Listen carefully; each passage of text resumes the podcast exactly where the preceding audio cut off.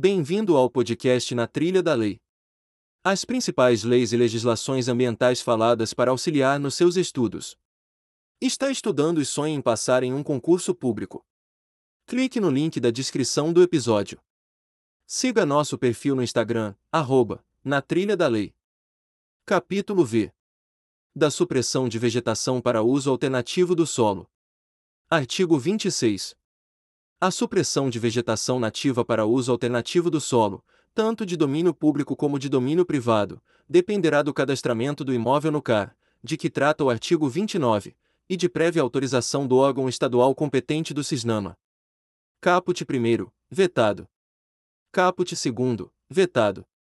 Caput 3 no caso de reposição florestal, deverão ser priorizados projetos que contemplem a utilização de espécies nativas do mesmo bioma onde ocorreu a supressão.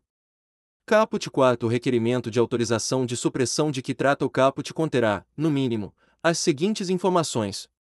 1. A localização do imóvel, das áreas de preservação permanente, da reserva legal e das áreas de uso restrito, por coordenada geográfica, com pelo menos um ponto de amarração do perímetro do imóvel.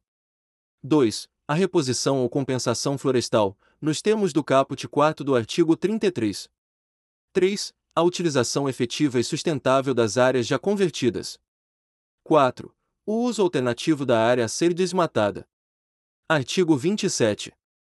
Nas áreas passíveis de uso alternativo do solo, a supressão de vegetação que abrigue espécie da flora ou da fauna ameaçada de extinção, segundo lista oficial publicada pelos órgãos federal ou estadual ou municipal do CISNAMA, ou espécies migratórias, dependerá da adoção de medidas compensatórias e mitigadoras que assegurem a conservação da espécie.